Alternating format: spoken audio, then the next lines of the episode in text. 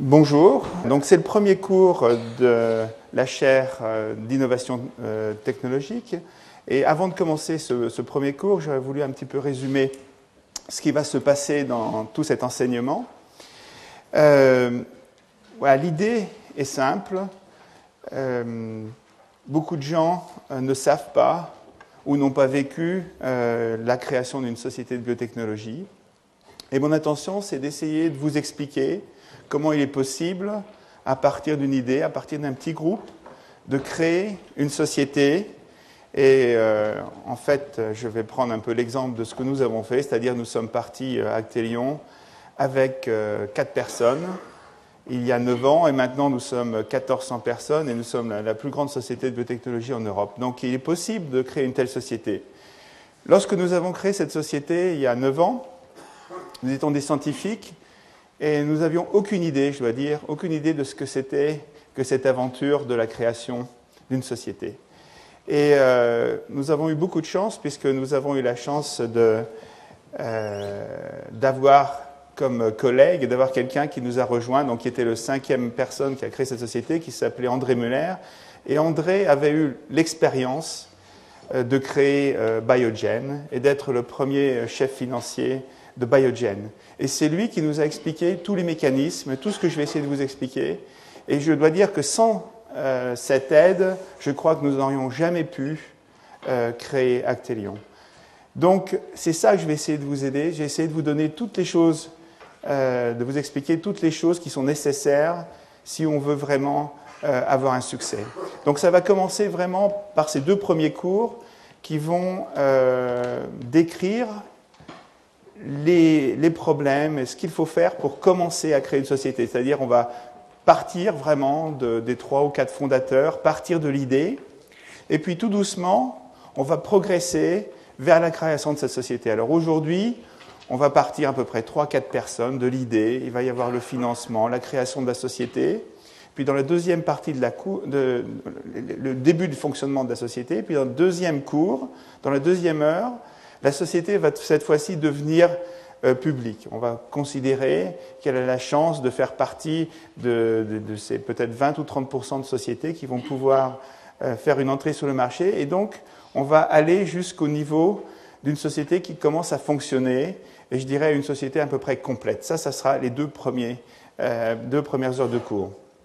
Dans les cours suivants, on va passer plus vers le fonctionnement de la société, c'est-à-dire comment est-ce que l'on découvre un produit, comment est-ce que l'on développe un produit, et après, nous partions sur euh, comment est-ce qu'il est possible, grâce euh, à ces produits, à ces nouveaux produits, d'avoir une société fonctionnelle, c'est-à-dire plus la partie euh, marketing, la partie mise sur le marché d'un nouveau médicament.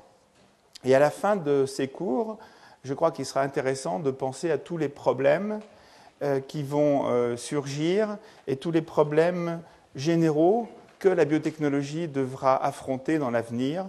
Euh, tout le monde parle, euh, tout le monde connaît les problèmes de coût, tout le monde connaît les problèmes que euh, la communication a, puisque beaucoup de gens connaissent malheureusement les problèmes de la biotechnologie, les risques, et peut-être moins tout ce que la biotechnologie peut apporter. Donc j'essaierai de finir ce cours par des notions plus générales sur le futur de la biotechnologie je voulais commencer par euh, le concept innovateur, de ce que j'ai appelé du concept innovateur au premier pas. La première chose à savoir, c'est que lorsque.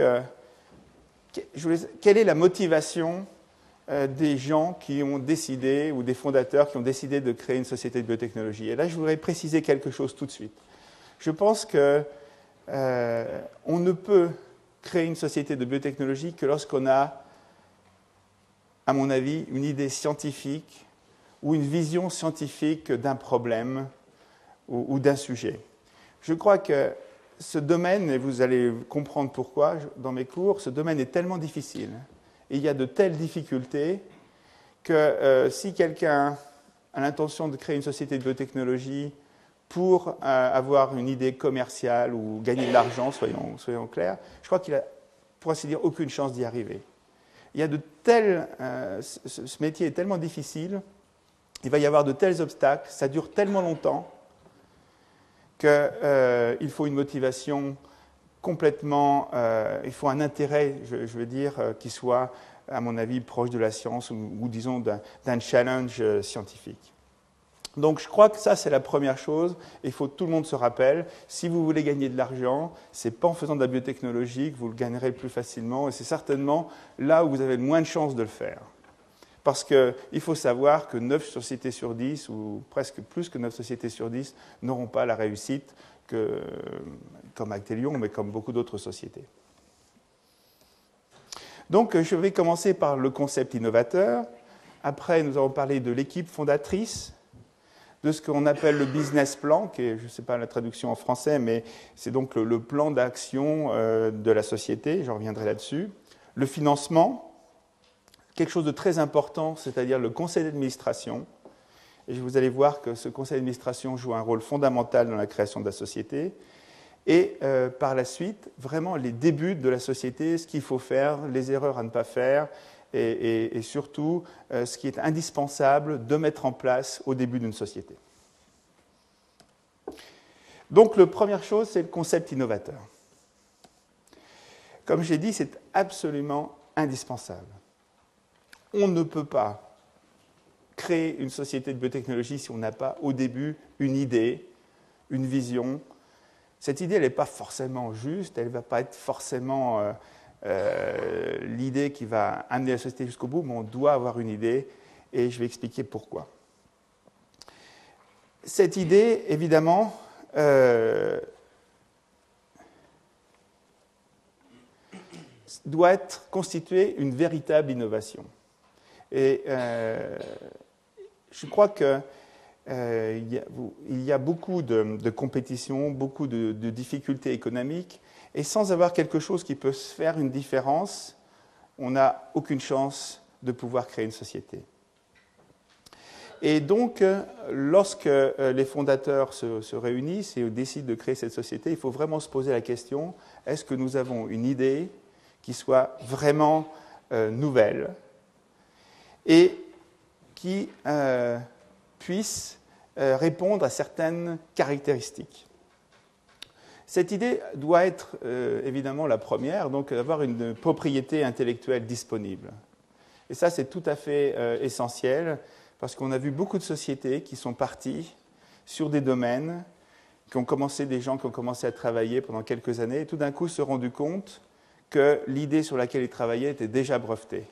Il faut savoir qu'aujourd'hui, euh, il y a de nombreux cabinets de brevets, il y a de nombreux systèmes sur Internet qui permettent de euh, faire la revue de tous les brevets disponibles, mais il est absolument indispensable de se poser la question si cette idée est vraiment originale. Il faut savoir que la majorité des idées qu'on croit être originales, qu'on croit avoir, elles sont déjà euh, apparues quelque part euh, dans le monde. Deuxième point, les bases scientifiques doivent être solides. Tout le monde sait que même lorsque les bases scientifiques sont solides, beaucoup de choses au niveau de la biologie restent inconnues. En fait, on, connaît très peu euh, la façon dont le corps humain euh, fonctionne. Donc, euh, il y a beaucoup d'inconnus, beaucoup de choses qui vont rester à découvrir, et il faut donc partir d'une idée, ou disons de, faits scientifiques qui soient très solides, et ça, ça demande aussi un niveau d'autocritique assez fort. Clairement, euh, l'idée doit être originale. Et euh, là aussi, euh, il faut savoir que dans le domaine de la biotechnologie, nous avons vu des espèces de clones autour de certaines idées. Et c'est très dangereux. il y a certains domaines, par exemple, si on, part dans, certaines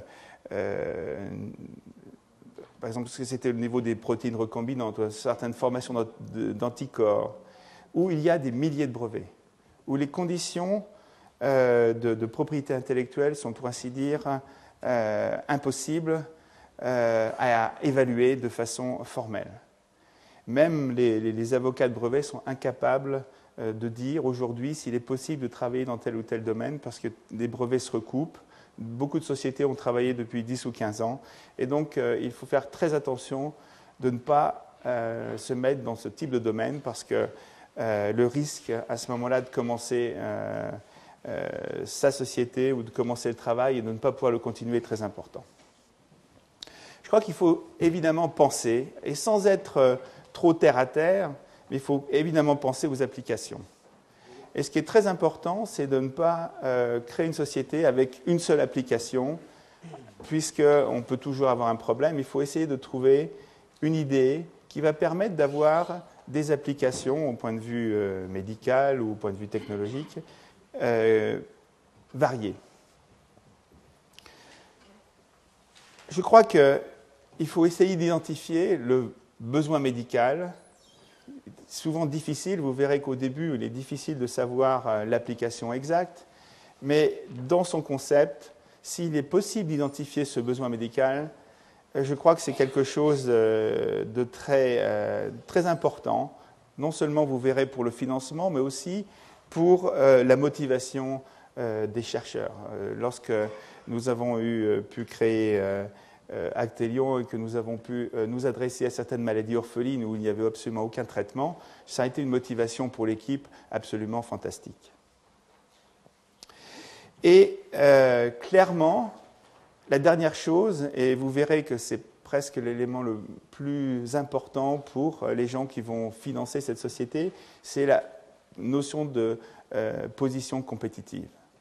Il faut savoir que si euh, la société est en retard de plusieurs années par rapport à d'autres compétiteurs, il est très peu probable qu'en créant une société, c'est-à-dire qu'avec tous les délais, toutes les difficultés de la création de la société, on puisse rattraper. Parce qu'il faut savoir qu'il faut rajouter plusieurs années avant qu'une société soit vraiment fonctionnelle. Donc si une autre euh, société a déjà euh, établit une position de, propriété intellectuelle dans ce domaine, il est très difficile de pouvoir euh, être compétitif.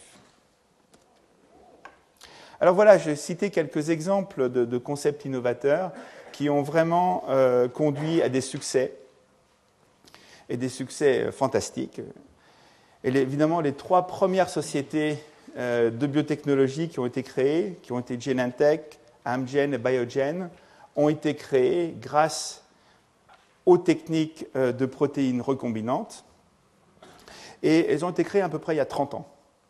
Donc aujourd'hui, il faut surtout bien se rappeler que lorsqu'on parle euh, d'un succès d'une société comme Genentech, c'est un succès qui est arrivé au bout de 30 ans. Et la notion de temps, elle doit toujours être importante pour vous.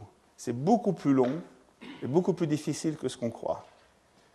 Et euh, beaucoup de gens, en voyant des sociétés comme Genentech, oublient qu'ils ont commencé de travailler il y a 30 ans. Et ce qui est assez extraordinaire, c'est que, le, par exemple, le CEO de Genentech était là, était là quelques, il y a 30 ans. Beaucoup de gens dans les grandes sociétés, des sociétés qui ont du succès, ont continué à rester dans ces sociétés et n'ont pas bougé d'une société à l'autre. Donc, ces trois sociétés ont été créées grâce aux possibilités de synthétiser des protéines, grâce aux techniques recombinantes. Évidemment, il s'ouvrait devant eux toute une gamme d'applications.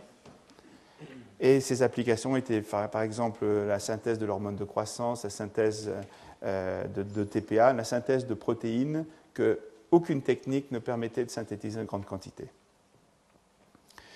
La deuxième type de dîner euh, innovatrice, c'était la notion de fabrication d'anticorps euh, pour euh, certaines maladies, dans certaines applications, et évidemment avec toute l'évolution qui était possible au niveau de ces anticorps, c'est-à-dire partir d'anticorps polyclonaux jusqu'aux anticorps monoclonaux, jusqu'aux anticorps monoclonaux humanisés.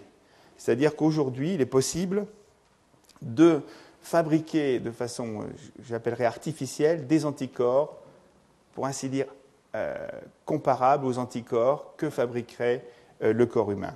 Donc ces, sociétés ont été Santocor, qui a commencé à travailler sur certains types d'anticorps contre, par exemple, le TNF, qui était le Remicade, qui ont travaillé sur d'autres euh, type d'anticorps et qui cette société a été rachetée par euh, Johnson Johnson car à un moment, elle a eu des difficultés, car il faut se rappeler que toute euh, la génération des sociétés qui ont commencé à travailler avec ces anticorps pendant dix ans, pour ainsi dire, n'ont eu aucun succès. Ces succès, ils, arrivent, euh, ils sont arrivés très tard, et donc beaucoup de sociétés n'ont pas pu survivre. Immunex a été aussi racheté euh, par Amgen, mais Immunex avait travaillé sur les anticorps anti-TNF. Imclone, qui a travaillé sur des anticorps dans le niveau du cancer anti-EGF. Protein Design Laboratories, PDL, qui a vraiment décrit, hein, les fondateurs de PDL ont décrit la méthode qui est appliquée presque universellement aujourd'hui d'humanisation des anticorps, et euh, des sociétés comme Cambridge euh, Antibodies, qui a aussi développé d'autres techniques de formation d'anticorps humains. Donc l'idée de ces sociétés, évidemment, c'était la, euh, la fabrication, la génération d'anticorps pour certaines maladies. Genzyme, qui est une, je crois, la troisième ou la quatrième société de biotechnologie au monde actuellement, a été créée sur l'idée de traiter certaines maladies orphelines, en particulier la maladie de Gaucher, grâce euh, à la synthèse.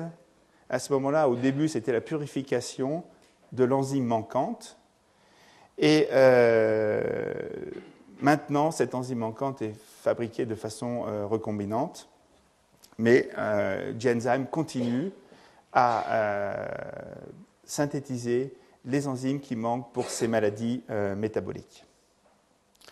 D'autres sociétés sont créées en pensant que le décryptage du génome humain permettrait euh, la création et, la, découverte de nombreux médicaments.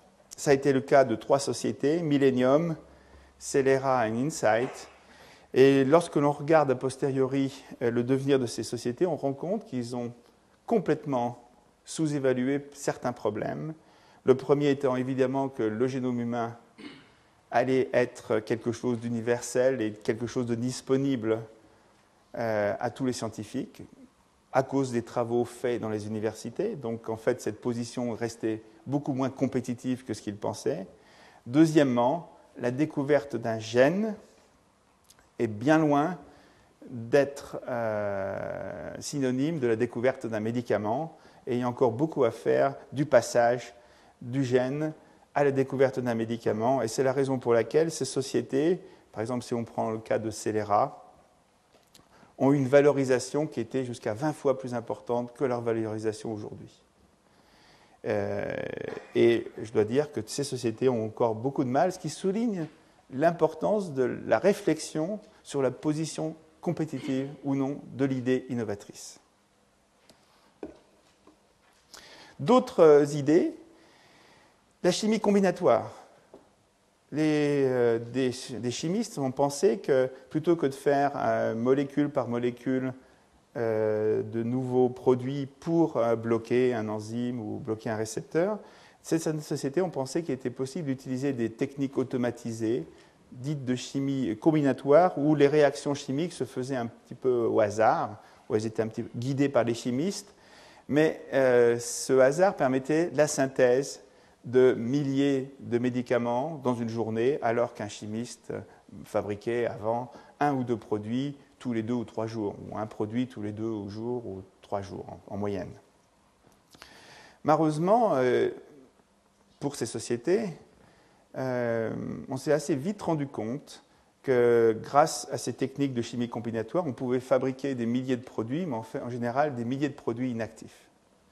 Parce que euh, en fait rien ne pouvait remplacer euh, l'intuition du chimiste qui pouvait vraiment savoir quelles étaient les modifications, quels étaient les, les changements sur la molécule qui permettraient vraiment la synthèse d'un produit actif.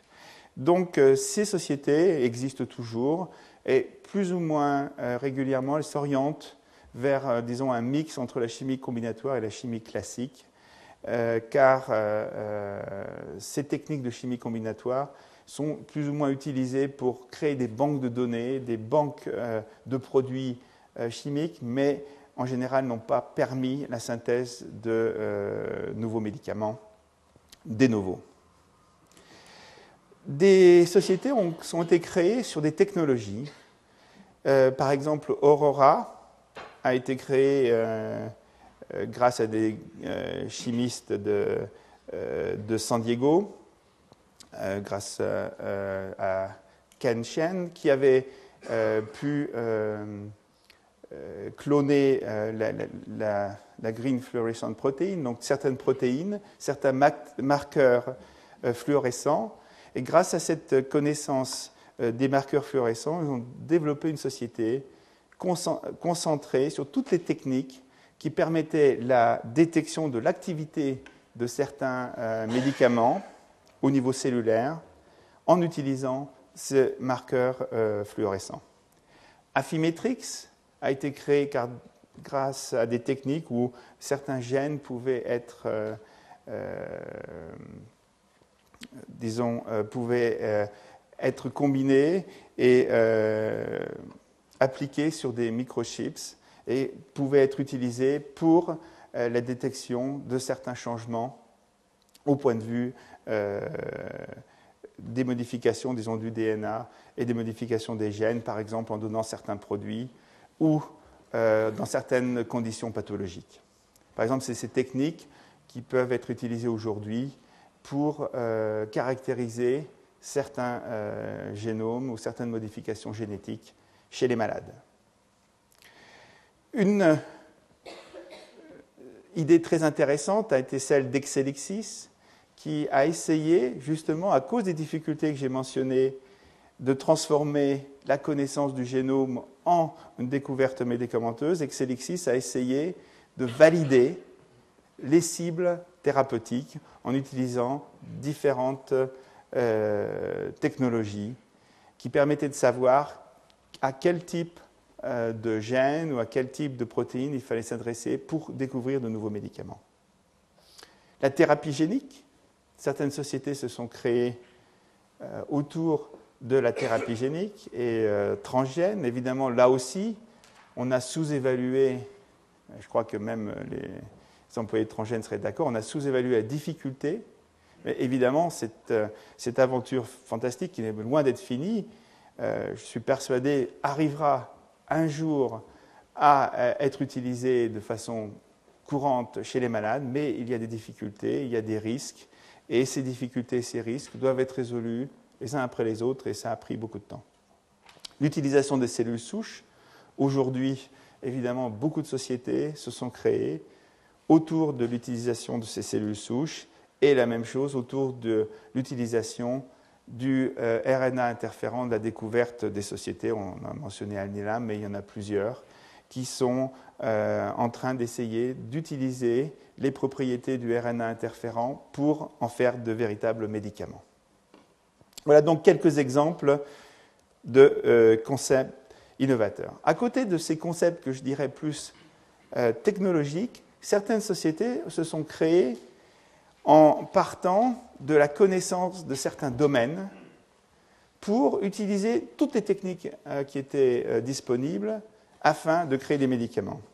Alors, par exemple, en virologie, la société Gilead, qui a découvert le Tamiflu, qui a découvert certains antiviraux dans le domaine du sida, euh, Gilead, donc, a été créé grâce à sa connaissance euh, de la virologie. La même chose pour Agouron, qui a depuis été racheté par euh, Pfizer, qui aussi a commencé à travailler dans le domaine du sida pour découvrir de nouveaux produits antiviraux. La connaissance des kinases a, été la base de la création de Sugen, aussi racheté par, à ce moment-là, je crois que ça a été racheté par Warner Lambeth, qui a été racheté par Pfizer. Mais Sugen a eu l'idée de partir de la connaissance de, certains scientifiques des, euh, des, kinases pour euh, découvrir des médicaments, en particulier des médicaments anticancéreux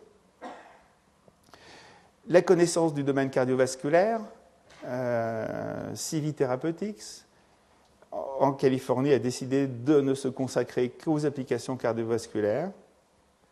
De la neurologie, Norex, qui a été créé grâce à trois scientifiques de Stanford, dont Dick Chen, qui a été créé au début autour de l'utilisation de certains bloqueurs de, de canaux calciques, de certaines toxines qui pouvaient bloquer, c'est des toxines euh, par exemple la conotoxine, et cette connaissance des toxines et de leur mécanisme a été à la base de la création de Norex qui a décidé de se consacrer à euh, l'utilisation, enfin disons à la fabrication ou à la découverte de produits dans le domaine neurologique. Neurex a été racheté par Elan, mais peut-être que vous avez pu voir, les vaccins dits anti-Alzheimer proviennent de cette recherche qui avait été faite à Neurex et qui puis a été transférée chez Elan. Le diabète, société comme Almilin s'est consacrée uniquement à la découverte de, produits antidiabétiques.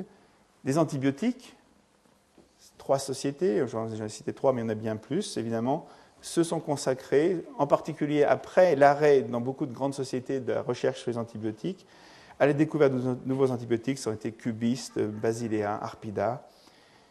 L'immunologie, euh, j'ai cité Vertex, mais Vertex a bien évidemment changé, mais au début, je, vous je, vous encourage à, lire un livre qui s'appelait The, One Billion Dollar Molecule, qui décrivait assez euh, précisément la création d'une société de biotechnologie et qui décrivait la, création de Vertex. L'idée euh, de Joshua Boger était de euh, créer, grâce à la compréhension du mécanisme d'action de la cyclosporine, de créer de nouveaux immunosuppresseurs. Je crois que Vertex a été créé il y a 20 ans il n'y a toujours pas d'immunosuppresseur chez Vertex, mais, et c'est là que je viendrai un peu, Vertex a découvert récemment de nouveaux, anti, euh, de, nouveaux antiviraux très actifs dans le domaine de l'hépatite C. Et euh, cette société est, promise, je crois, un grand succès si ces antiviraux euh, peuvent tenir leurs promesses. Une société comme Sios, qui était avant Califana Biotechnology s'est concentré sur euh, l'utilisation dans le domaine cardiovasculaire de certaines euh, protéines et du facteur natriurétique. Voilà, donc voilà ces idées, quelques exemples. Une fois qu'on a l'idée, commencent euh, les choses sérieuses, je vais dire. Alors, il faut avoir évidemment une équipe fondatrice. Et là, je crois que c'est assez important de décrire quelles sont les caractéristiques de cette équipe. Bon, clairement, je crois que tout le monde est d'accord, il faut que cette équipe soit compétente. Ça, c'est très important. Euh, ça paraît, euh, je, connais quelques exemples dans le domaine de gens qui ont décidé de faire de la biotechnologie sans rien connaître de la biotechnologie. C'est-à-dire qu'on décidé, c'est, c'est quelque chose d'attractif, des sociétés peuvent euh, avoir de grandes réussites, et pour beaucoup, ça paraît assez rapide. Et euh, des gens décident de créer une société de biotechnologie sans avoir aucune notion du domaine. Ça, je crois que c'est absolument impossible. Euh, je connais, je vais sans citer le cas, l'exemple de quelqu'un dans la dernière société, une société de, tennis euh, ou de nouvelles chaussures, et il décidait de créer une société de biotechnologie. Et là, en ce moment, il est en train d'apprendre des difficultés, il est en train d'apprendre le métier. Je crois que c'est, pour ainsi dire, impossible. Et il faut connaître le domaine euh, évidemment, de la biotechnologie. Je crois que je parle d'équipe. Euh, souvent, il y a des sociétés qui ont été créées par une personne, mais ça devient de plus en plus difficile.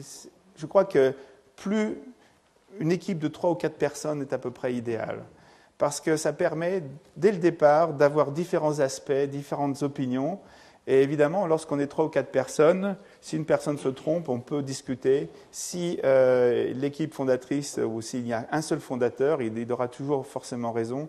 Donc j'encourage les gens à se rassembler avec deux ou trois amis, avec des gens qui évidemment s'entendent bien, euh, pour créer cette euh, équipe et ne pas partir seul. Donc l'expérience est évidemment indispensable. Ce qui est évidemment important, c'est que les gens s'entendent et qu'il n'y ait pas de rivalité, euh, parce que la majorité, et, là je, vais être très clair, la majorité des échecs dans les premières années des sociétés biotechnologiques sont dus aux rivalités entre personnes. Et euh, si on regarde un petit peu, je ne peux pas évidemment citer de cas, mais vous verrez, euh, demander aux gens qui ont suivi beaucoup de sociétés, aux venture capitalistes, ils vous diront tous que les problèmes de rivalité entre personnes sont les problèmes qui tuent les sociétés dans les phases initiales. une, une, société de biotechnologie, c'est comme un bateau. Euh, quand on est un bateau, il y a une telle façon. Si on veut tuer quelqu'un ou euh, arriver à tuer ses amis, il suffit de vivre euh, avec 10 ou 15 personnes à l'intérieur d'un environnement confiné et ça crée beaucoup de tensions, ça crée beaucoup de difficultés. Il faut savoir qu'il y a des moments qui sont vraiment très durs dans une société, lorsqu'une étude est négative, lorsque tout d'un coup on a l'impression que tout ce qu'on veut faire ne va pas marcher. Et à ces moments-là, si l'équipe n'est pas soudée, s'il y a des rivalités, la euh, société va avoir de grandes difficultés. Donc il faut la motivation, j'en ai parlé. La motivation ne peut pas, elle ne doit certainement pas être une motivation financière. C'est trop difficile. Je crois que ce qui est important, c'est la disponibilité des fondateurs. On ne peut pas créer une société de biotechnologie et être en même temps professeur euh, dans une université. On ne peut pas créer une société à mi-temps, euh, sous le coin d'une table. C'est une activité à 100%. Il faut penser à cette société, je dirais, 100% de son temps. Il faut agir, garder tout son euh, temps disponible pour cette société. Et euh, lorsque, de temps en temps, je vois des fondateurs qui essayent de garder une activité ou, par exemple, d'être dans le conseil d'administration de deux ou trois autres sociétés, je pense que c'est une énorme erreur. Il faut euh, se consacrer à cette nouvelle société à plein temps. Je crois que l'équipe devrait être multiculturelle. Il ne faut surtout pas avoir quatre personnes qui sont exactement identiques. Car euh, évidemment, elles vont faire les mêmes erreurs, elles vont avoir la même vision des choses, et la notion euh, de pouvoir avoir des aspects, des vues différentes, je veux dire des caractères différents est absolument essentielle. Et finalement, dans une, et ça, paraît, euh, bien que la motivation ne soit pas financière, la notion de système de compensation, ce que j'appelle clair et équitable, est très important. Par exemple, à Acte et Lyon, nous avons choisi pendant toute la période de, création de cette société d'avoir exactement le même salaire entre tous les fondateurs, qu'ils soient CEO, pas CEO. Euh, il n'y avait aucune possibilité de différence. Et ça, je crois que c'est quelque chose qui est très important, c'est très transparent, personne ne, peut avoir de doute. Et ça permet euh, de vraiment se concentrer sur les vrais problèmes. Il faut savoir que euh, souvent, euh, l'argent, évidemment, ne peut pas, être une, ne peut pas être une motivation, mais ça peut être une source de démotivation. Il est très clair que si des fondateurs, par exemple, si la société réussit ou on est près d'une réussite, et si le bénéfice pour les gens est complètement différent d'un fondateur à l'autre, ça crée évidemment de gros problèmes. Voilà, après qu'on a cette équipe fondatrice, ce concept innovateur, vient ce qu'on appelle la création d'un business plan. C'est très important. Je vais essayer de décrire ce que c'est. Je n'ai pas trouvé de traduction française, mais enfin. Dans un business plan, c'est un document que moi je considérais à peu près d'une vingtaine de pages, qui va décrire différents aspects de la société. Elle va décrire la stratégie, va décrire l'implémentation, c'est-à-dire qu'il faut savoir, imaginer ce euh, dont on va avoir besoin pour créer cette société.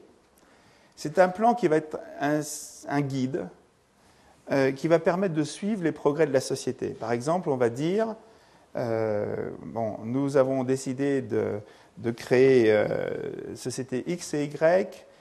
Et au bout d'un an, les laboratoires seront installés. Au bout de deux ans, les premiers produits vont être euh, synthétisés. Au bout de trois ans, on aura un premier produit actif. Et au bout de quatre ans, on va sélectionner notre produit pour aller en toxicologie, pour entrer chez l'homme. On peut très bien, grâce euh, à, ce suivi, savoir si on est en retard, si on est en avance par rapport à ces plans et si ces plans sont réalistes. Donc c'est absolument indispensable de mettre sur papier, avant de commencer, qu'est-ce que euh, va être euh, l'évolution de la société. Et puis ce business plan, ça va être le document qui va permettre d'obtenir le financement. Alors beaucoup de gens considèrent qu'en fait, ce business plan, c'est le document pour avoir le financement. On va montrer ce document à des financiers. Et puis, une fois que les financiers auront dit d'accord, on, euh, investit dans votre société, on oublie le plan et après, on travaille sur ce qu'on fait. Alors, euh, évidemment, ça, c'est vraiment une énorme erreur à faire, à ne pas faire, parce que euh, tous les repères sont perdus, tout le monde va perdre confiance, et le business plan, à ce moment-là, euh, perd son utilité, et, moi je considère souvent que c'est euh, l'âme de société. Si vous regardez le premier business plan, le premier document que nous avons fait, de temps en temps on le regarde chez Actelion, on peut, se on peut, on peut voir que nos idées, ce qu'on avait décidé de faire, dix ans après, elles sont appliquées. Évidemment, beaucoup de réalisations, on a, on a, on a pu euh, grandir beaucoup plus vite que ce qu'on pensait. On a eu aussi de la chance, on a eu aussi pas de chance, mais globalement, nos idées n'ont pas beaucoup changé et je crois que ça a été absolument essentiel euh, pour la création de cette société. Donc, qu'est-ce qu'il va y avoir? Quel va être euh, le plan de ce document? Alors, le principe innovateur, c'est évidemment l'idée principale, c'est le premier chapitre. La description de l'équipe, il faut décrire quelles sont les, euh, disons, les capacités, qui fait quoi, décrire évidemment l'organisation euh, de la société, son fonctionnement. Alors au début, c'est quatre ou cinq personnes, hein, c'est-à-dire que c'est quatre curriculums vitae euh, qui sont décrits. La situation compétitive de l'idée, l'évolution, comme j'en ai parlé, de la société pendant les cinq premières années, avec les progrès scientifiques, les coûts, combien est-ce qu'on va dépenser, de combien on a besoin d'argent, le personnel, et vous voyez très bien qu'en essayant de réfléchir à tous ces problèmes-là, on évolue dans euh, l'établissement des besoins, l'établissement d'organisation. Si on voit par exemple qu'on a besoin de, trop d'argent pour arriver à un certain niveau, ça permet d'éviter certaines voies. Et donc il est absolument indispensable de calculer mois par mois l'argent qui va être indispensable, à la fonctionnement de la société, et le nombre de gens qu'il sera nécessaire de recruter, et la taille des locaux où il sera nécessaire de s'établir. Il va falloir décrire dans ce business plan la stratégie économique, c'est-à-dire que euh, est-ce que la société va vivre de sa belle vie toute seule? Est-ce qu'elle a besoin d'accords avec d'autres euh, sociétés? Est-ce que c'est une société qui pourra rester indépendante dont la vision est de rester, comme nous, nous avons décidé de le faire avec Théon, complètement indépendant, ou c'est une société qui sait, et je crois que c'est le cas de beaucoup de sociétés américaines, qui sait que de toute façon, au bout de, 6 ou 7 ans, cette société sera rachetée parce qu'elle travaille dans un domaine où il est impossible de s'établir en étant une société en restant indépendant. Donc j'ai parlé de la propriété intellectuelle, il faut faire une revue des brevets de sa situation de brevet, il faut décrire les risques. Quels sont les risques? Quels sont les problèmes euh, qui vont survenir? Et évidemment, les opportunités. Qu'est-ce qui peut arriver? Qu'est-ce qui peut arriver, euh, évidemment, de positif? Ce business plan doit vraiment être honnête, moi, j'ai caractéristique que lorsque de temps en temps euh, quelqu'un me demande son avis sur un de ces business plans, je regarde franchement si euh, euh, les faits scientifiques sont valides, s'il est réaliste. Il doit être ambitieux. Je crois qu'on ne doit pas non plus, on ne peut pas penser qu'on va créer une société pour faire une société qui ne va pas grandir, qui ne va pas apporter quelque chose. Il doit y avoir une vision à long terme et effectivement, on doit adresser les vrais problèmes. Je crois qu'il est beaucoup plus productif euh, d'être très conservateur dans ce business plan. Il faut savoir que c'est bien souvent beaucoup plus difficile que ce qu'on croit de, faire un projet dans le domaine de la biotechnologie. Donc il faut prévoir plus d'argent, plus de temps que ce qu'on pense être euh, nécessaire. Et puis ce business plan, il faut l'adapter. Aujourd'hui, à Actelion, il y a un groupe de deux ou trois personnes qui ne travaillent que sur euh, ce qui devient maintenant un plan stratégique, mais ce n'est plus un business plan parce que finalement la société est créée. Mais tous les ans, nous avons essayé d'adapter ce business plan en sachant qu'à partir du moment euh, où nous avons fait tel ou tel progrès, qu'est-ce qu'il va euh, survenir dans l'avenir? Qu'est-ce, qu'est-ce que l'on peut changer? Qu'est-ce qu'on peut améliorer pour avoir une vision? Et je crois que le minimum de la vision, c'est 5 ans.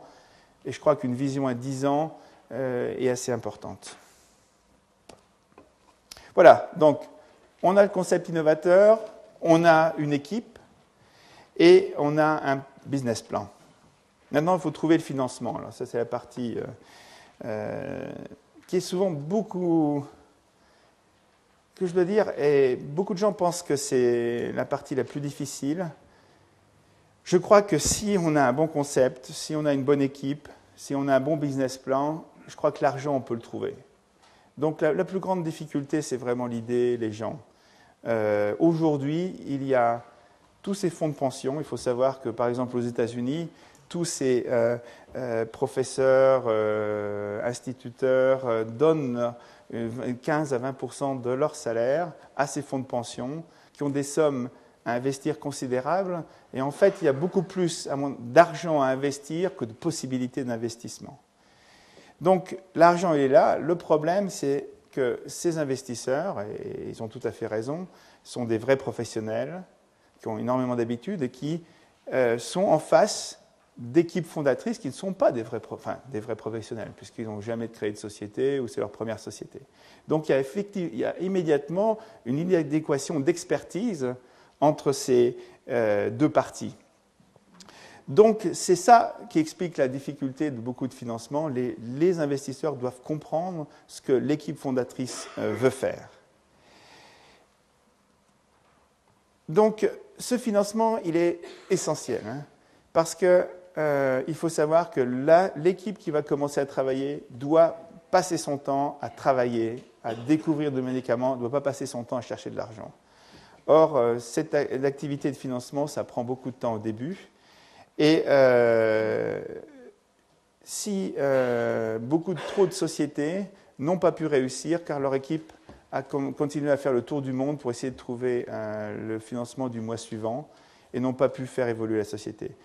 Nous avons eu ayons beaucoup de chance car nos, nos premiers investisseurs nous ont clairement avaient eu la vision de dire il vous faut pour deux ans de financement et pendant deux ans, vous n'avez pas à rechercher de l'argent et ça nous a permis vraiment euh, d'évoluer très rapidement.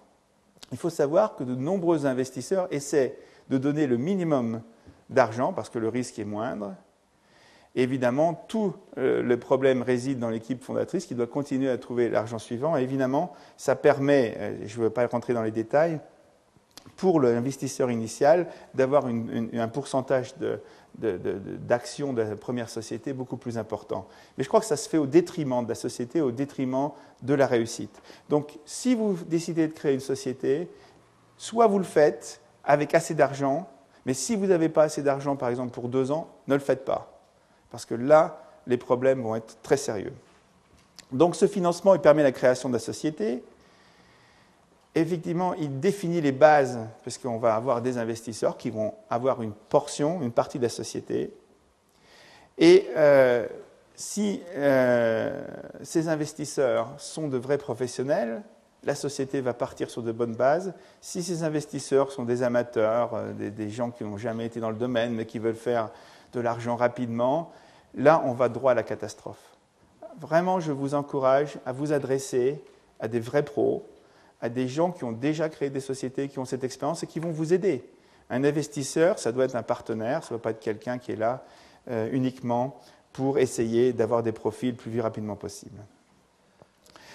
Ces investisseurs, ils vont être impliqués dans le fonctionnement de la société. Tous les jours, ils vont vous appeler, tous les mois, ils vont dire mais comment ça va, comment ça évolue? Alors si euh, vous n'entendez pas avec ces investisseurs, ne commencez pas. Je dois dire que le financement, c'est très long.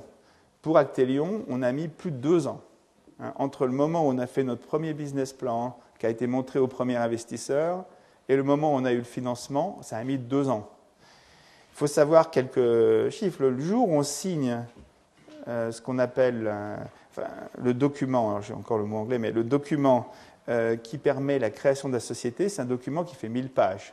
C'est un, livre comme ça, où tout va être décrit, il y a des, des, difficultés légales qui ne sont pas à négliger. Donc ça prend même le jour, entre le moment où on se met d'accord avec un investisseur ou deux investisseurs, et puis le moment où ça on a l'argent à la banque, ça prend six mois, même en étant complètement d'accord.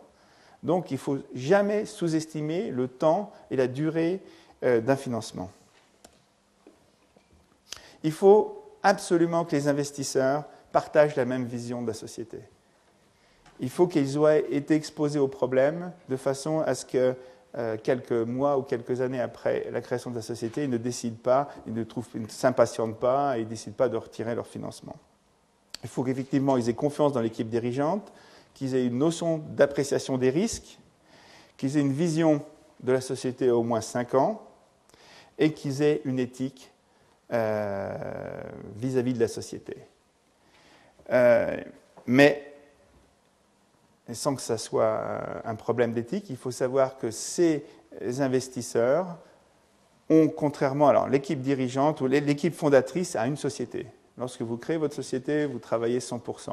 Par contre, les euh, venture capitalistes, appelez-les comme ça, ou les investisseurs euh, euh, privés, ou les, tous les gens qui sont prêts à mettre de l'argent dans une société de biotechnologie, ont plusieurs sociétés. Donc évidemment, ils ne vont pas hésiter à supprimer le financement de société s'ils ont l'impression que leur argent est mieux investi dans une autre société. Donc ça, il faut le savoir.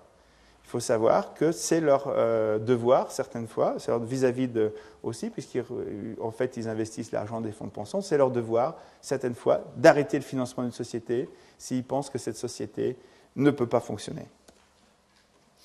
Voilà, donc euh, le financement est fait, il faut créer la société. Et une société euh, a un conseil d'administration. Et là, évidemment, ça paraît quelque chose d'assez euh, banal. On a plutôt l'importance, on pense que c'est quelque chose d'administratif, de, euh, de, nécessaire sur le plan légal, mais le conseil d'administration a un rôle essentiel dans une société de biotechnologie. Et, contrairement à beaucoup d'autres sociétés, il a un rôle très difficile. Parce que bien évidemment, le conseil d'administration va être composé de financiers, d'investisseurs, et qui va être confronté à des problèmes scientifiques. Euh, il est vraiment difficile d'expliquer, et je crois que j'ai eu à faire, à des, certains financiers, difficile d'expliquer qu'on a décidé de faire un médicament qui va bloquer une hormone. Et lorsque ce banquier ou cet investisseur vous demande à quoi sert cette hormone, vous dire on ne sait pas trop, mais on pense que évidemment, c'est pour euh, quelqu'un qui a l'habitude de, faire des, crédits ou des, euh, disons, d'investir de l'argent dans, la construction d'un bâtiment, d'une maison, euh, c'est difficile à imaginer. Et donc, c'est ça un peu ça, pour ça que je veux discuter, c'est que la biotechnologie, c'est quand même différent. C'est une, industrie différente. On ne connaît pas tous les problèmes, on ne connaît pas la matière sur laquelle on travaille. Il y a beaucoup de notions de technologie euh, difficile à appréhender. Et donc, ce conseil d'administration qui va euh, décider euh, des grandes options de la société, il doit être en ligne avec le management. Donc voilà, on va regarder plusieurs aspects de ce conseil d'administration, son rôle, sa composition et son organisation. Donc le conseil d'administration, il, a un rôle fondamental, il supervise la stratégie. C'est lui qui va dire que la stratégie est euh, la bonne et qui va accepter que les investissements, les grandes décisions soient dans une direction ou dans une autre. Il va suivre les progrès de la société. En fait, il représente les investisseurs. Il représente les investisseurs d'un côté et aussi il représente les intérêts des employés de la société. Donc il a ce double rôle euh, qui est souvent euh, difficile à assumer. Donc il suit les progrès de la société, et euh, il a le devoir de changer l'équipe dirigeante, de changer les euh, fondateurs si c'est nécessaire, si l'équipe ne fonctionne pas. Alors, si vous créez une société de biotechnologie, il faut savoir qu'une fois qu'il y a un conseil d'administration, le CEO, il peut tout à fait, on peut lui dire au revoir du jour au lendemain s'il ne fait pas son boulot. Je trouve que c'est personnellement c'est sain et ça montre la différence qu'il peut y avoir entre certaines sociétés qui sont, euh, disons, familiales ou privées et une société de biotechnologie que dis moderne, où il y a un devoir d'efficacité, un devoir de compétence des euh, cadres dirigeants. Le rôle, en fait, fondamental du conseil d'administration, c'est d'aider euh, le management. Parce que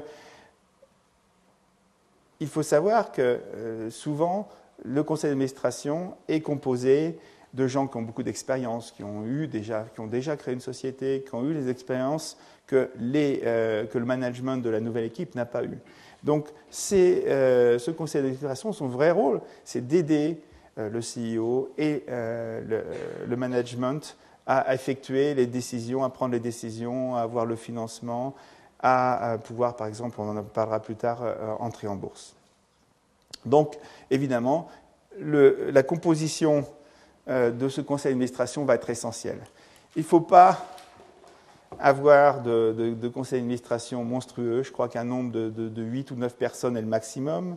Il faut qu'il y ait un équilibre à l'intérieur de ce conseil d'administration entre un scientifique, mais au maximum un, une connaissance scientifique, parce qu'en fait, les problèmes scientifiques doivent être réglés par euh, l'équipe euh, qui va euh, diriger la société. Ce n'est pas le rôle du conseil d'administration de prendre des décisions scientifiques.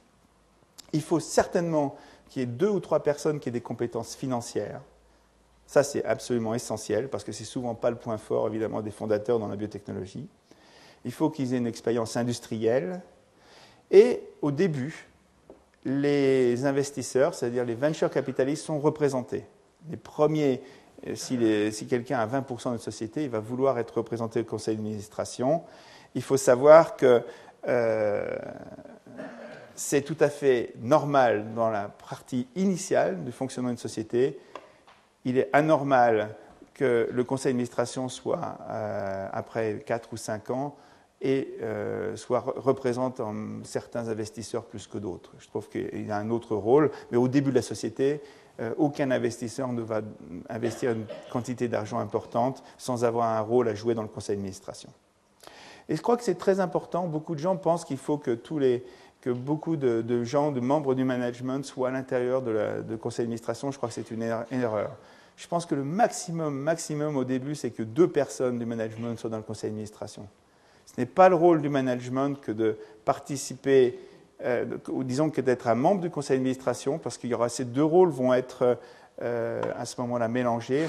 En général, on considère qu'une personne, à mon avis, est suffisant pour euh, représenter, disons, le management, pour expliquer. Mais ça ne veut absolument pas dire que tous les membres de la société qui naissent ne présentent pas leurs résultats, discutent avec le conseil d'administration. Mais la composition, à mon avis, ne doit pas comporter plus que de deux membres du management. Évidemment, il y a des notions d'éthique qui vont être importantes. Euh, il ne faut absolument pas avoir un membre du conseil d'administration qui va commencer à ne penser qu'à, disons par exemple, à ses investisseurs, mais puis penser à la société par elle-même. Ils doivent être compétents, une, expérience. Le problème des conflits d'intérêts est énorme. Aujourd'hui, il faut savoir qu'ils sont difficiles à trouver, ces membres du conseil d'administration, et il faut surtout éviter les ce que j'appelle les, membres professionnels des conseils d'administration, des gens qui ont 8 ou 9 euh, participations à des conseils d'administration différents. Les conflits d'intérêts, ils arrivent immédiatement. Dans le domaine de la biotechnologie, on présente un résultat d'un nouveau médicament. Si la personne, si le membre du conseil d'administration appartient à quatre autres sociétés concurrentes, au conseil d'administration de quatre autres sociétés concurrentes, évidemment, il y aura des problèmes évident de conflit d'intérêt. Donc il faut demander à ce moment-là qu'ils sortent de la, salle pendant le conseil d'administration. Vous voyez, donc on est dans une situation où euh, la moitié, s'il y a ce conflit d'intérêt possible, la moitié euh, des, des, réunions se font avec le tiers des personnes. Donc il faut éviter, il faut demander à ces membres du conseil d'administration de se limiter à des sociétés non compétitives, et à des sociétés différentes. C'est évidemment que si quelqu'un peut très bien participer à une société de technologie euh, qui fait des pacemakers, si, si, sa, société initiale fait des médicaments, il est tout à fait possible de trouver des, domaines d'intérêt non compétitifs. Mais il faut éviter ces conflits d'intérêts parce que ça peut avoir des répercussions très graves.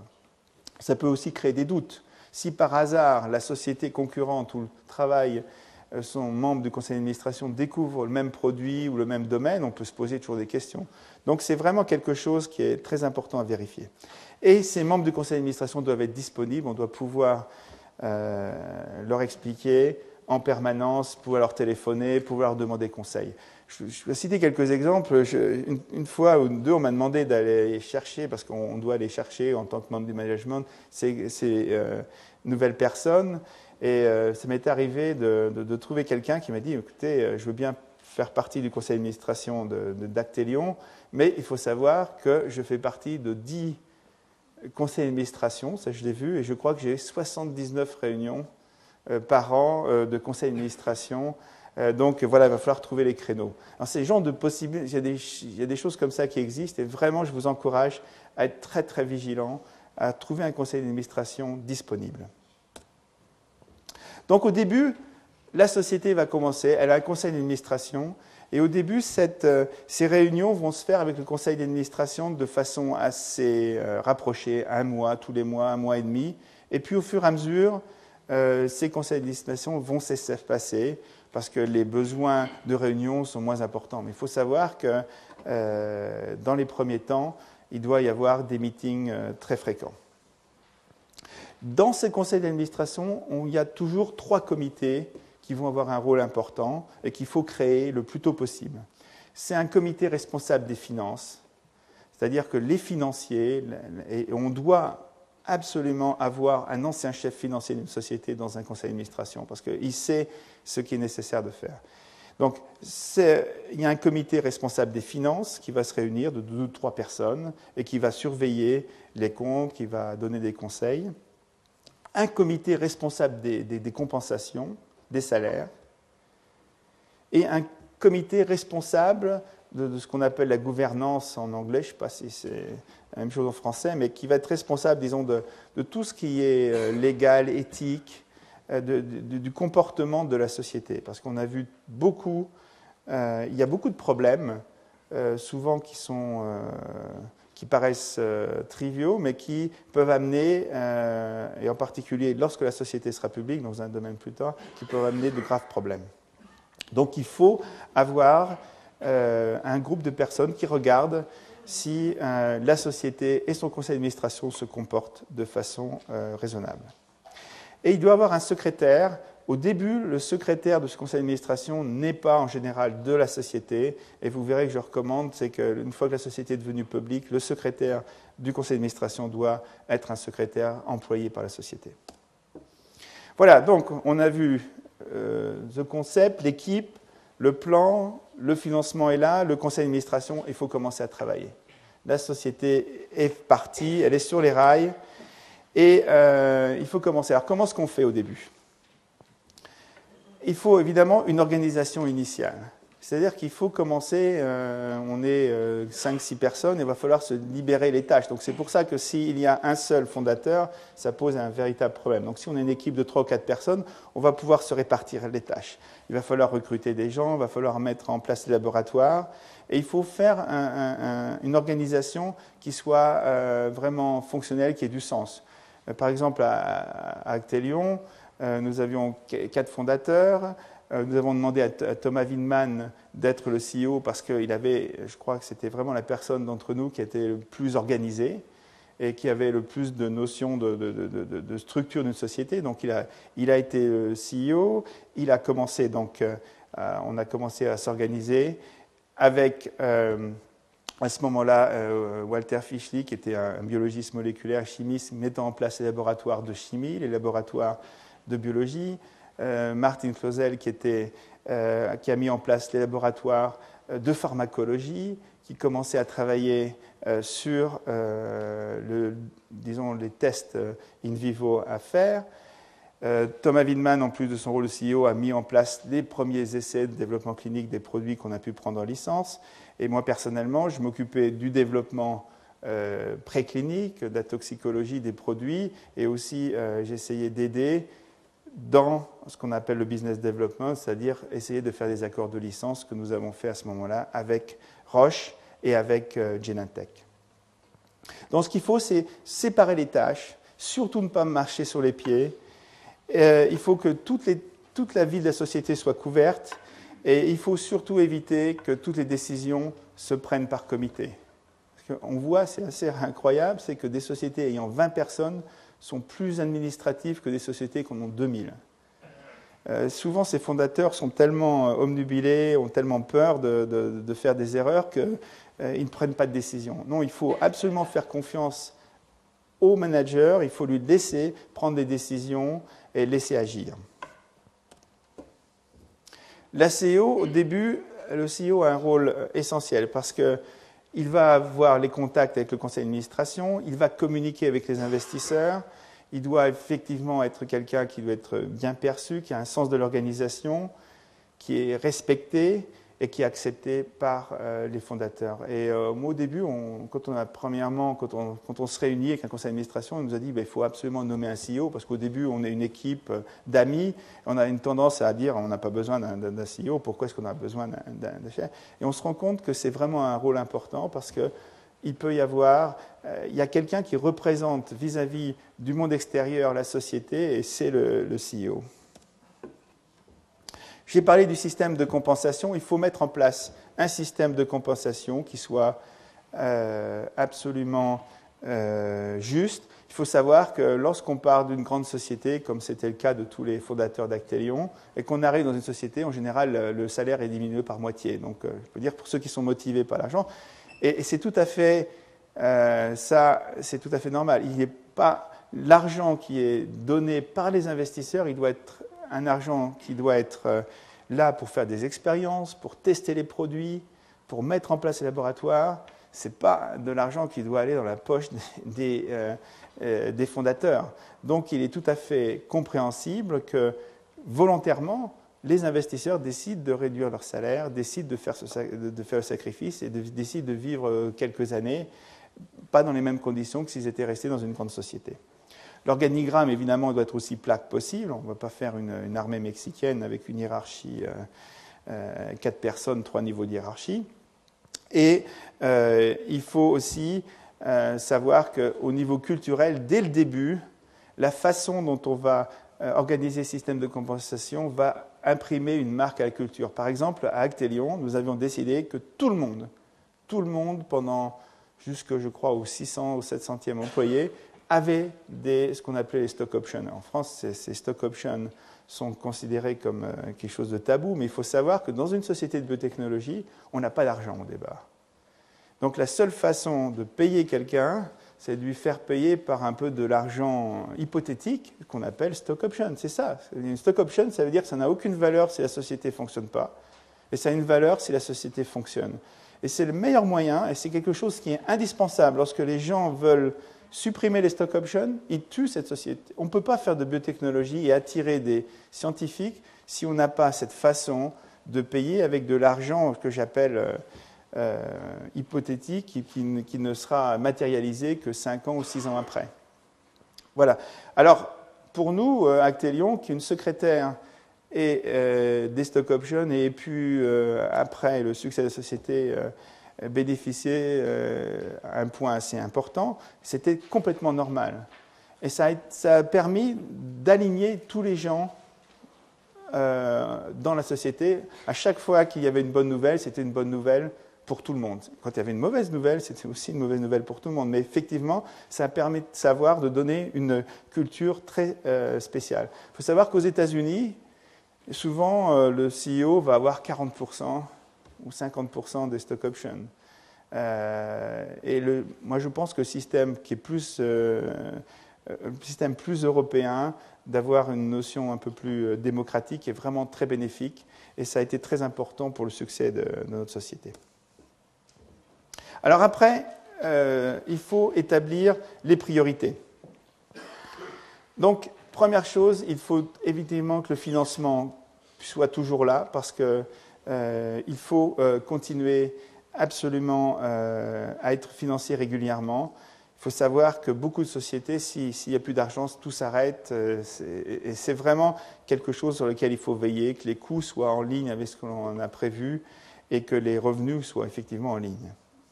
Il faut mettre une organisation, j'en ai parlé, il faut définir les tâches, il faut définir les tâches essentielles et euh, commencer à, vraiment travailler avec les locaux. En parlant, si je vous parle des locaux, il faut absolument prévoir des locaux extensibles. Il faut dire que depuis dix ans que nous créons Actéon, tous les jours, tous les jours, nous avons des problèmes pour trouver des locaux. Alors si vous décidez de vous mettre quelque part, il faut savoir que vous risquez de... Nous sommes partis de, je sais pas, 400 mètres carrés, nous devons en être à 20 000 ou 30 000 mètres carrés, mais à chaque fois, il a fallu trouver, à chaque fois, trouver quelque chose. Et il est très important que tous les gens soient dans un géographiquement très proche. Ça favorise l'interaction. On ne peut pas avoir euh, deux bouts d'une ville euh, des chercheurs qui travaillent sur le même sujet. Donc, si vous pensez locaux, essayez de réfléchir à l'agrandissement. Il faut donc euh, installer les laboratoires et recruter les premiers employés. Alors, les premiers employés, juste après les fondateurs, c'est un véritable il faut faire vraiment très très attention parce que ces premiers employés, finalement, ils sont presque des fondateurs et euh, ils, vont, ils viennent euh, dans une société qui n'existe pas avec euh, un financement très hypothétique. Donc il faut essayer de comprendre leur motivation. Il faut être sûr de ne pas prendre quelqu'un qui, qui, vient chez vous parce qu'il ne peut pas aller chez quelqu'un d'autre. Et c'est vraiment très difficile. Je dois dire que lorsque les, 20 ou 30 premiers employés sont absolument les plus difficiles à recruter, et c'est eux qui vont faire le succès ou euh, l'échec de la société. Donc il faut une infrastructure. On pense, euh, les scientifiques comme moi, on ne pense pas assez à l'infrastructure qui est nécessaire dans une société, c'est-à-dire l'infrastructure au point de vue administration, il faut avoir euh, des gens qui, payent les, qui vont payer les euh, factures, qui vont être sûrs que les revenus viennent, qui vont être sûrs qu'à la banque, il n'y ait pas d'erreur. Euh, il faut une informatique. Et je peux vous dire qu'on a commencé à prendre, on était 13 ou 14 employés, un informaticien, il est venu avec un serveur. Aujourd'hui, nous avons plus de 2000 ordinateurs dans la société et jamais une journée, l'informatique n'a pas fonctionné. Donc on est passé euh, d'un ordinateur ou d'un système, d'un serveur à 2000. Donc effectivement, il faut y penser et savoir qu'aujourd'hui, sans informatique, une société est paralysée. Donc, trouvons, trouver quelqu'un qui soit flexible, parce qu'au début, euh, ça demande beaucoup d'adaptation. Euh, surtout pas un ingénieur théorique qui va dessiner des, dessiner des, des concepts, il faut trouver quelqu'un qui fasse marcher l'informatique. Il faut que ça tourne. Ça, euh, et souvent, euh, ça représente souvent, on a plutôt le profil, c'est plutôt le jeune euh, fanatique d'informatique qui va, au début, vous résoudre tous les problèmes et, qui va avoir un rôle essentiel au début. Donc, il faut avoir assez vite quelqu'un qui va s'occuper des problèmes personnels et de la finance et de la comptabilité, évidemment. Donc, lorsque vous commencez à fonctionner, il faut une rigueur euh, financière. Euh, au début, euh, on n'a pas de résultats scientifiques dans une société. Par contre, ce que quelqu'un peut voir, un conseil d'administration ou un investisseur, ce qu'il peut voir, c'est si on dépense ce qu'on a dit qu'on allait dépenser ou si on a les revenus qu'on a dit qu'on allait avoir. C'est facile à mesurer. Et il faut un système de comptabilité absolument rigoureux mis en place dès le début. Notre chef financier, André, nous a toujours dit au début de la société, il faut mettre en place le premier jour un système qui pourra être continué jusque la société euh, puisse avoir 100 euh, 000 personnes. Et euh, souvent, on sous-estime ce problème, mais lorsque la société va devenir publique, et c'est ce que je vais dire dans ma deuxième heure de cours, au moment où une société devient publique, toute la comptabilité devient absolument transparente, elle est publique. Tout le monde peut la regarder, c'est décrit dans des documents. Si, jamais, depuis pendant 4 ou 5 ans, la comptabilité n'a pas été faite de façon rigoureuse, la moindre facture qui n'a pas été euh, enregistrée correctement, qui peut jeter le doute sur euh, euh, que quelqu'un dans la société ait pu profiter de, de, façon indue de cet argent. Le moindre problème de comptabilité peut vraiment tuer la société. ça, je dois dire, beaucoup de sociétés sont mortes pour des problèmes de comptabilité. Pour des... Parce que des investisseurs, s'ils ont le moindre doute que le management de la société utilise leur argent à des fins personnelles, va absolument terminer, mais du jour au lendemain, tout investissement dans cette société.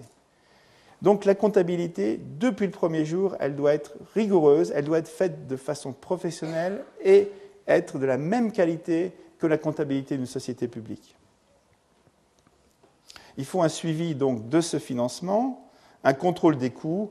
Évidemment, le chef financier qu'on doit euh, recruter assez rapidement a un rôle essentiel. Il va, être là, mais il ne faut surtout pas que ce soit un, chef financier euh, théorique qui, qui est dans la macroéconomie, parce que lui, euh, notre chef financier, André Muller, bien qu'il ait été le chef financier de Biogen, c'était lui qui payait toutes les factures au jour le jour, qui s'occupait de absolument tout le fonctionnement de la société. Euh, depuis le premier jour. Au début, euh, il n'y a qu'une seule personne qui s'occupe des finances lorsqu'on est cinq ou six personnes. Donc j'ai parlé des, premiers employés. Euh, évidemment, je peux citer quelques exemples. C'est des gens qui aiment le risque. Hein. Ils vont rentrer dans une société qui se crée, et de façon assez intéressante, euh, lorsque nous étions, comme nous étions, la société était à Bâle, donc on a eu beaucoup de gens qui sont venus de grandes sociétés. Et certains s'adaptent absolument très facilement. Certaines personnes ne peuvent pas passer d'une grande société à une petite société. Il faut savoir que lorsqu'on est dans une petite société, ben, on n'a pas tous les avantages et qui sont importants. Des sociétés comme Roche ou Novartis ont plus de 100 ans sont des sociétés qui sont parfaitement organisées, qui ont des systèmes euh, d'aide aux, employés. Et tout ça, on le perd du jour au lendemain. On perd aussi tous ces repères, on perd toutes ces notions de, disons, euh, d'organisation, que ce soit informatique, que ce soit euh, à beaucoup de niveaux. Et donc, il faut des gens qui puissent aimer l'inconnu, aimer des choses différentes. Et souvent, nous avons, moi j'ai eu pas mal de, personnes qui, au bout d'un mois ou deux mois, disent écoutez, je ne peux pas travailler dans une petite société. Tout le monde a envie d'être dans une petite société, mais lorsqu'elles y sont, souvent, euh, il y a un problème. Euh, car euh, en fait, ils aiment bien avoir quelqu'un qui puisse avoir distribuer leur courrier. Lorsqu'on commence une société, il faut aller chercher ses enveloppes en bas dans la boîte aux lettres. les personnes qui vous distribuent sur votre bureau son courrier. Il faut aussi qu'il y ait des gens qui aient cet esprit d'équipe que j'ai mentionné. Et je crois que je vais, euh, dans l'un des derniers cours, essayer de parler de la culture d'une euh, société de biotechnologie. Donc, j'ai parlé déjà, je crois, du système de compensation. Et donc, je crois qu'après ces différentes notions, on a à peu près abordé tout ce qu'il était nécessaire de savoir pour la création, la phase initiale de la société. Vous avez donc vu ce concept innovateur, l'équipe qui est nécessaire, le plan euh, de business, le financement, le conseil d'administration, et j'ai décrit euh, en quelques mots les débuts de la société. Je crois que maintenant, on est dans une société, je crois à peu près, on peut dire 10 euh, ou 20 personnes qui commencent à, fonctionner, qui commencent à faire de la recherche. Et dans la deuxième partie du cours, je vais essayer de parler de la deuxième partie de la création de ces sociétés, c'est-à-dire lorsque la société va commencer à devenir publique, et va être une société, disons, entre 20 et 100 personnes. Euh, donc c'est la deuxième phase, qui est une phase assez différente et où il y a certains problèmes que je vais essayer de vous décrire. Merci.